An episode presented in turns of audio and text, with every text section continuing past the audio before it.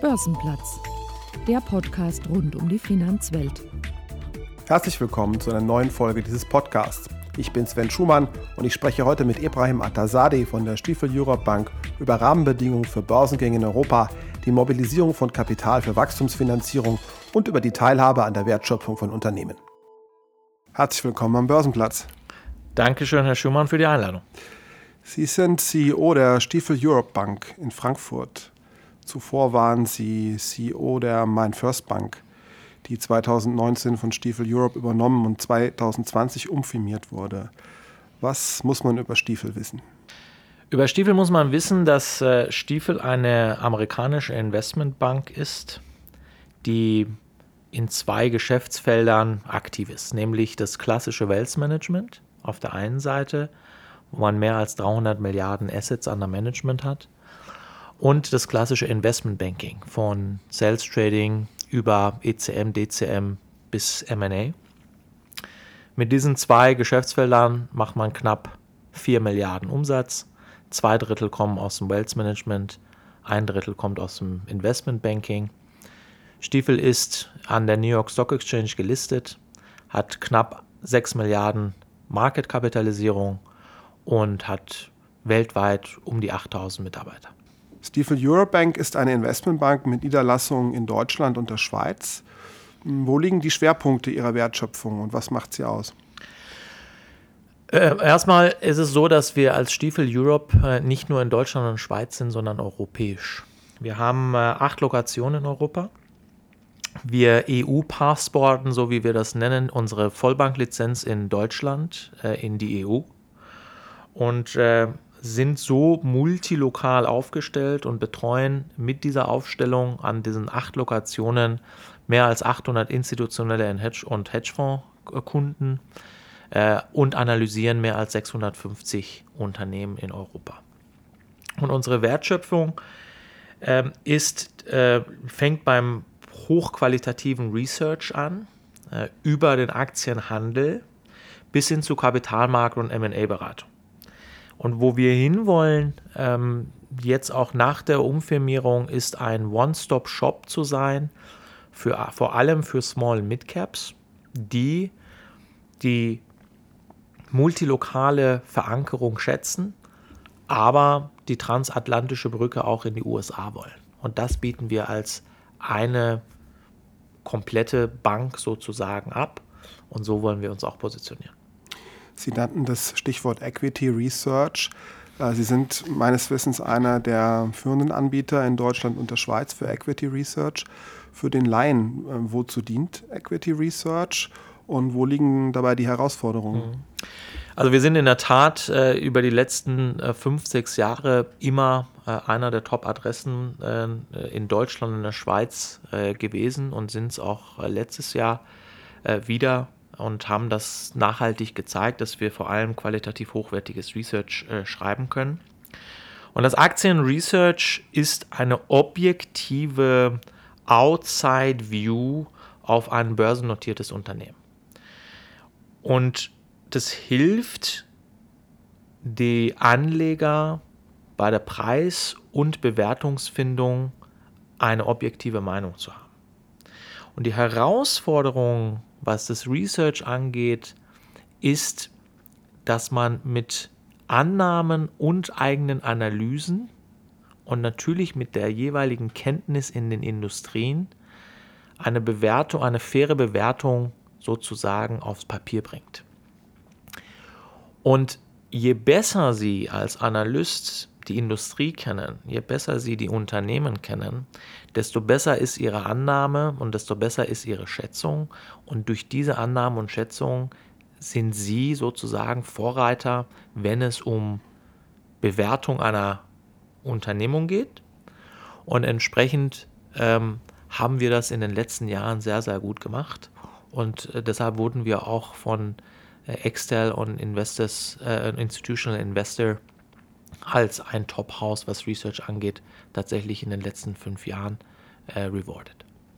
Als Investmentbank gehört das Aktienemissionsgeschäft zu Ihren Aufgaben. Welche Rolle nehmen Sie da als Investmentbank äh, bei so einem Börsengang ein?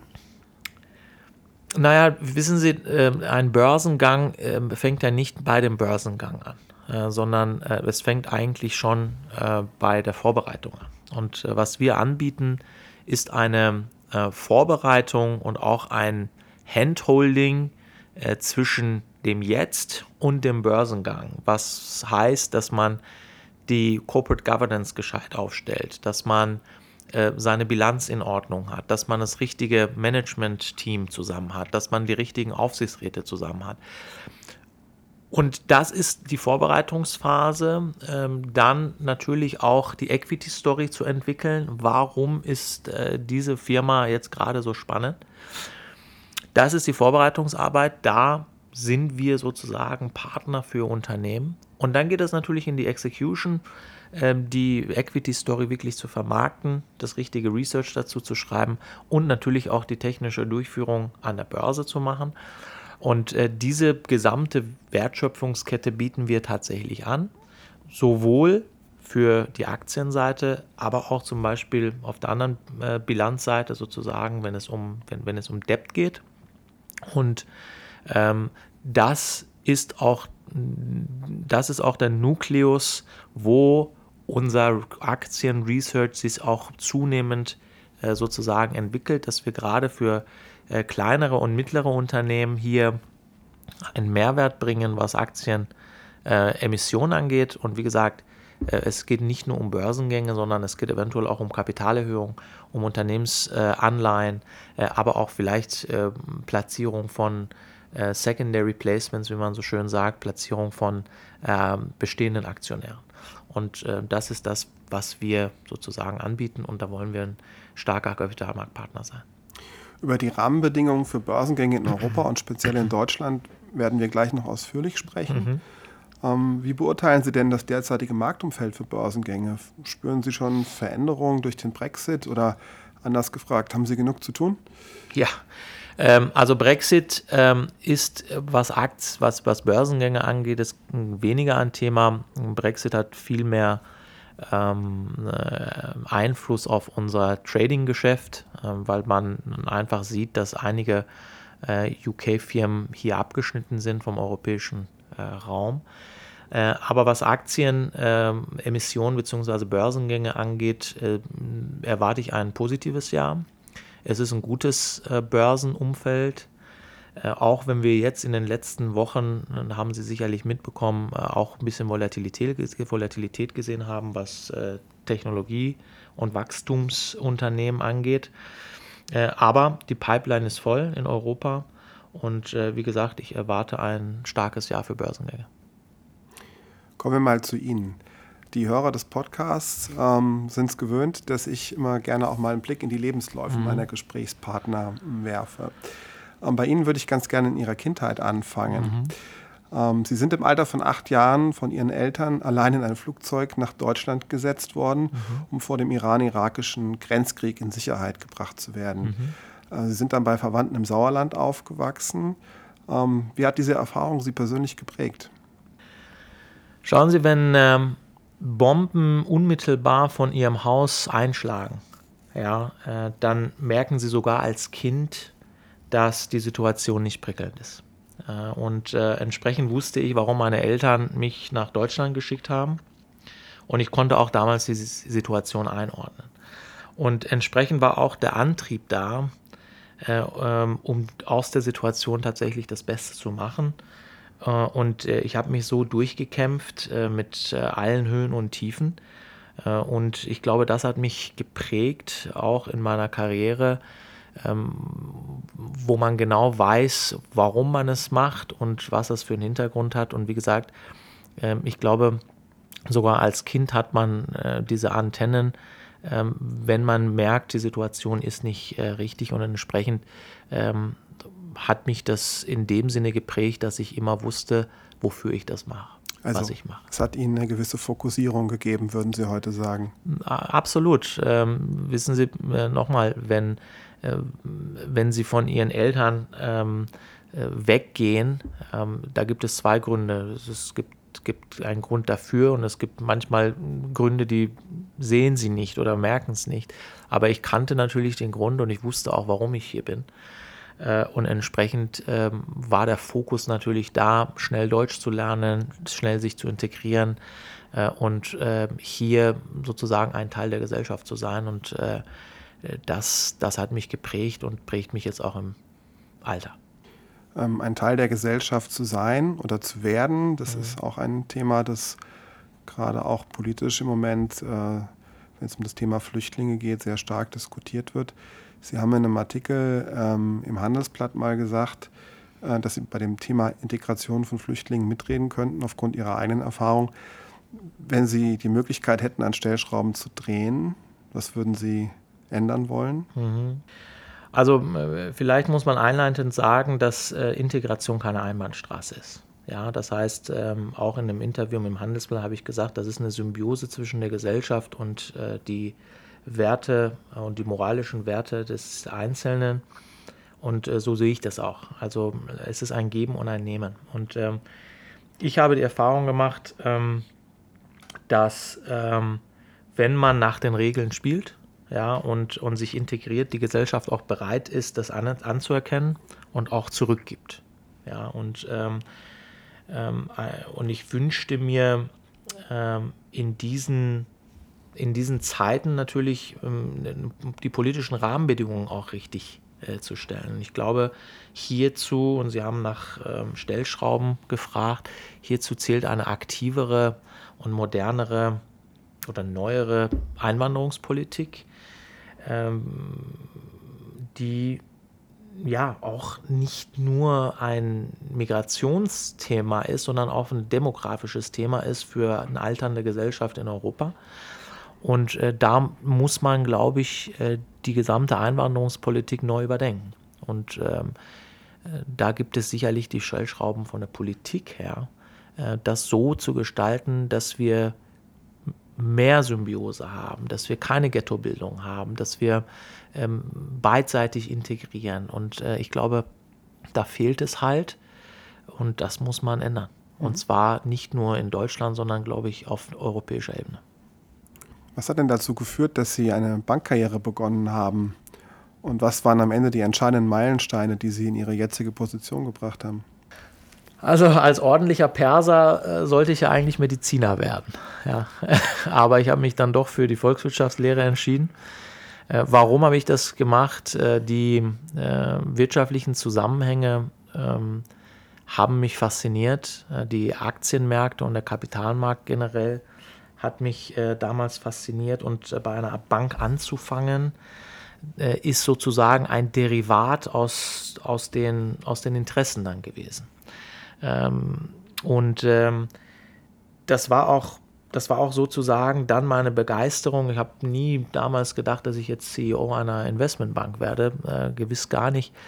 Aber als ich dann von der Deutschen Bank zu meinen First gekommen bin und äh, mein damaliger Mentor mir immer Herausforderungen sozusagen gegeben hat und immer wieder größere Aufgaben gegeben hat und die Möglichkeit mir gegeben hat, an diesen Aufgaben zu wachsen. Das sind äh, die Meilensteine, wo man halt zurückblickt. Und für mich äh, sind die Meilensteine gewesen, ich habe bei der Mind First angekommen, äh, angefangen, dann habe ich äh, erst das Aktien, äh, den Aktienhandel geleitet, dann bekam ich Vertrieb und Research dazu. Äh, dann bin ich in die Schweiz gegangen, um eine andere Bank, die wir gekauft haben, zu integrieren.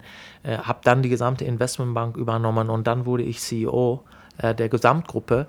Das sind alles Meilensteine, das sind alles Aufgaben, die mir gegeben wurden über die letzten Jahre äh, an die ich mich abgearbeitet habe, die ich allerdings dann wohl auch gut gemacht habe, sodass mir damals der Gründer und CEO immer wieder neue Aufgaben gegeben hat. Und ich glaube auch diese Meilensteine, die sind äh, für jeden, der eine Karriere macht, immer entscheidend, weil die geben dir auch die Möglichkeit zu reflektieren. Man weiß ganz genau, wenn man den Weg zurückschaut, wie auf einer Wanderung, was hat man da gemacht, wo kommt man her, wo will man hin. Und entsprechend sind Meilensteine meines Erachtens nach sehr, sehr wichtig, um auch äh, selbst zu reflektieren, äh, wo man herkommt und wo die Reise hingeht. Immer mal wieder so ein Stück innehalten auch genau. und Positionsbestimmung Absolut. betreiben. Ja. Ähm, wir haben ja eingangs schon über das Marktumfeld für Börsengänge gesprochen. Lassen Sie uns mal äh, kurz über Rahmenbedingungen für Börsengänge sprechen. Es gab so ein Thema, das äh, ging ging jetzt gerade durch die Medien, als mit äh, Biontech und CureVac ähm, zwei prominente Unternehmen, ähm, die in Deutschland zwar gegründet wurden, aber in, die, in den USA an die Börse gegangen sind. Woran liegt sowas? Uns in Europa, und ich sage explizit Europa und nicht Deutschland, äh, uns in Europa fällt eine Strategie für Wachstumsunternehmen. Ähm, wenn Sie sich anschauen, was passiert, junge, smarte Absolventen an europäischen Unis, die werden zu Unternehmer und sehr oft passiert es dann, dass die Wertschöpfung nicht mehr in Europa passiert, sondern irgendwo anders, ob es USA ist und, äh, oder Asien.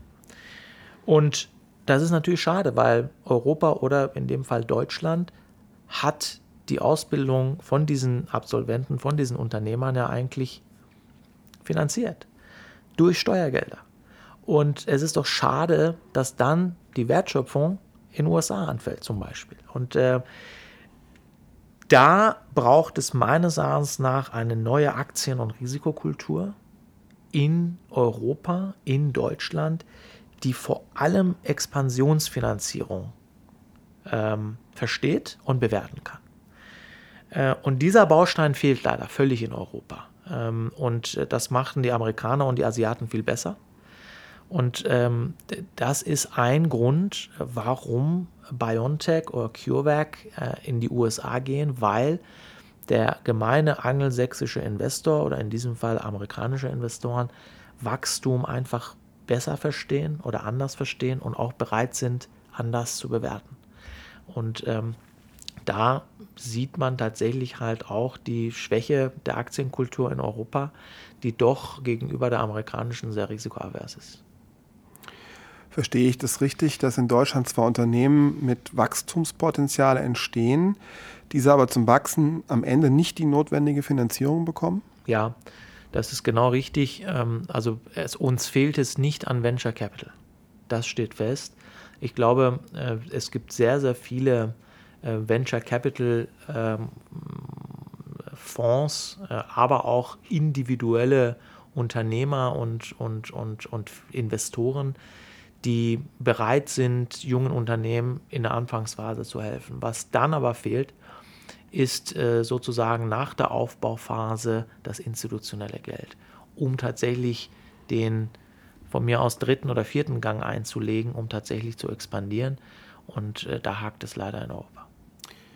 Also mit anderen Worten, im dritten und vierten Gang kommen die Investoren dann aus den USA und in, in meiner Vorstellung ist es so, wenn ich äh, finanzierungsseitig erstmal in die USA abgebogen bin, ist der Weg zurück nach Europa oder gar Deutschland eigentlich versperrt. Ja, äh, versperrt ähm, kann man so sagen. Äh, was allerdings, was allerdings halt die, ich glaube, wo wir, wo wir ansetzen müssen, ist, eine einheitliche europäische Strategie, wie man diese Firmen erst gar nicht weggehen lässt. Ja, ähm, da braucht man dann auch nicht die Energie aufzuwenden, diese wieder zurückzuholen. Aber ich glaube halt einfach, dass wenn Europa sich nicht zusammenreißt, und das gilt nicht nur für die Wirtschaftspolitik, sondern bei den großen globalen Themen, ja, Außenpolitik, ähm, Verteidigungspolitik, Einwanderungspolitik haben wir drüber gesprochen. Wenn sie das nicht hinbekommen, ja, dann wird Europa gegenüber USA weiter verlieren. Ja, und ähm, das sind die Themen, und wie gesagt, die Einwanderungspolitik ist eine davon, die die Grundsteine setzen für die nächsten 50 Jahre. Und nicht eine Debatte, ob jetzt eine Biogurke in Plastik eingeschweißt werden soll oder nicht. Und da denke ich, dass Europa einfach zu kleinteilig denkt und nicht groß denkt. Und äh, das ist in der Tat, das macht mir große Sorge, sowohl ähm, gesellschaftspolitisch als auch äh, ökonomisch. Also in großen Linien denken ist Ihr Vorschlag. Mhm. Und äh, ich sage jetzt mal so, vermutlich auch einfach schneller werden. Absolut. Wir haben natürlich, äh, schauen Sie, das merkt man jetzt gerade auch in der, in der Pandemie. Ähm, man merkt jetzt, was die Nachteile eines föderalen Systems sind.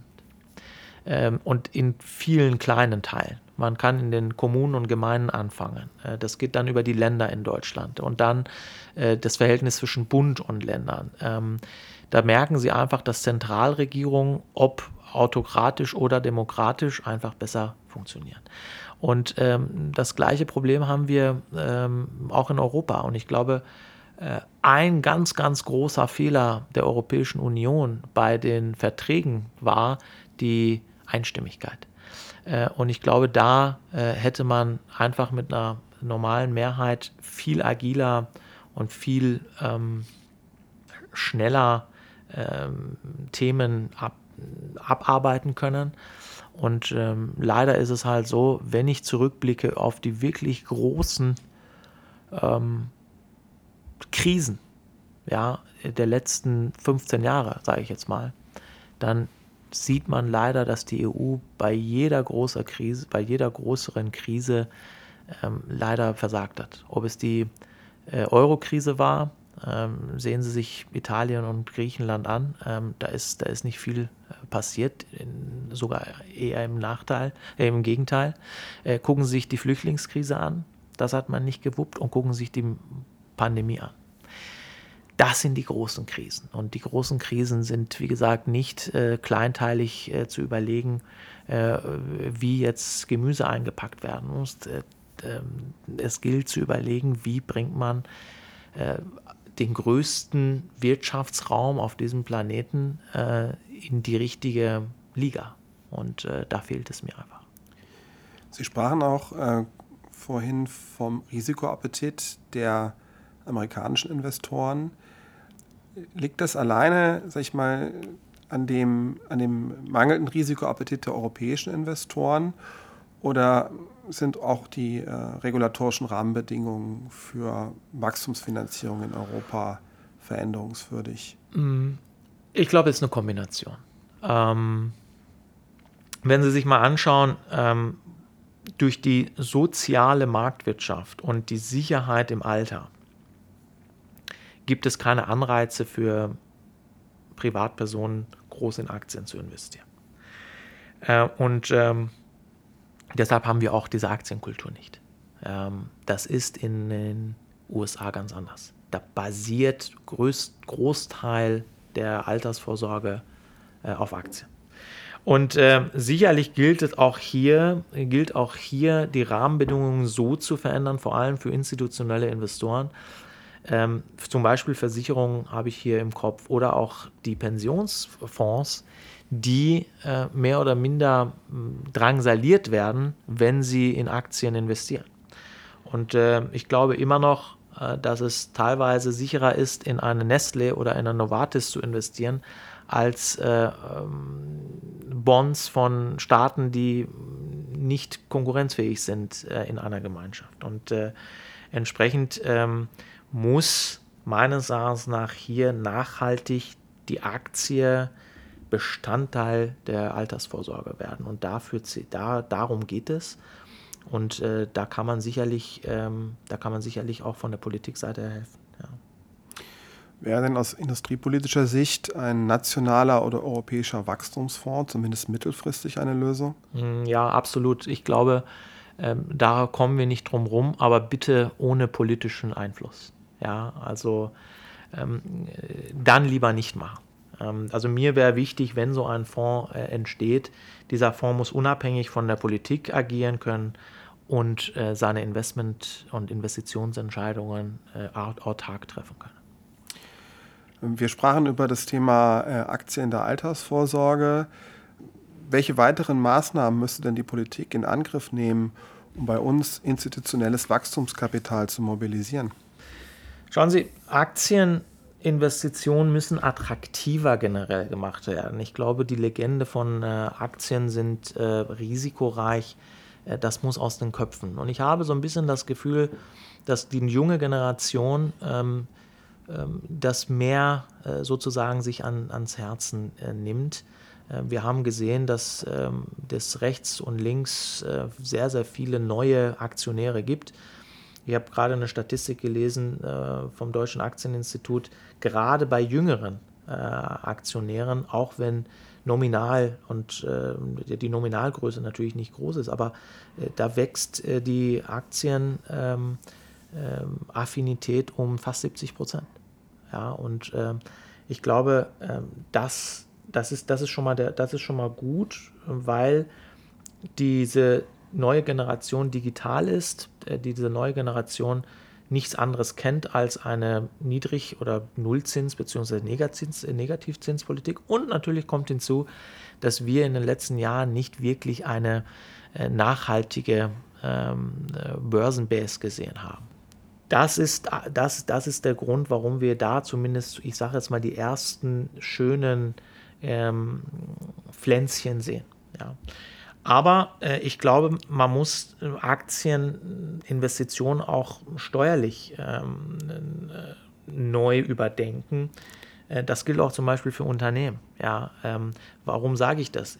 Lieber mal dem Unternehmen oder dem Unternehmer Steueranreize jetzt zu geben, um dann in der Zukunft durch höhere Steuereinnahmen zu profitieren, als dass man direkt von Anfang an die Wertschöpfung total verliert und der Unternehmer oder das Unternehmen äh, ins Ausland wandert. Und da ähm, wünschte ich mir von der Politik, dass, äh, dass sie einfach auch mal pragmatisch, aber auch outside the box denken. Und äh, das fehlt mir einfach. Lassen Sie uns mal äh, zum Schluss noch einen Blick in die mittelfristige Zukunft werfen. Ähm, ich frage einfach mal, wird Europa in fünf Jahren im internationalen Wettbewerb der Kapitalmärkte noch eine Rolle spielen?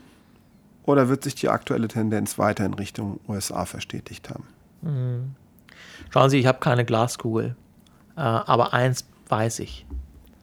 Wenn Europa sich nicht bewegt und sich zusammenreißt und in großen Themen, und ich wiederhole, es geht nicht nur um den Kapitalmarkt oder die Wirtschaftspolitik, es geht um die großen Themen der nächsten 50 bis 100 Jahre wenn sie nicht aus einer Stimme spricht und wenn sie nicht die richtigen Rahmenbedingungen setzt, wird sie zwischen den USA und ich würde sogar weitergehen und China zermürbt werden. Und ähm, es liegt in der Hand der Europäer, ähm, hier jetzt was zu machen. Dann belassen wir es mal dabei. Vielen Dank für das Gespräch. Besten Dank für Ihre Zeit. Börsenplatz ein Podcast der Gruppe Deutsche Börse.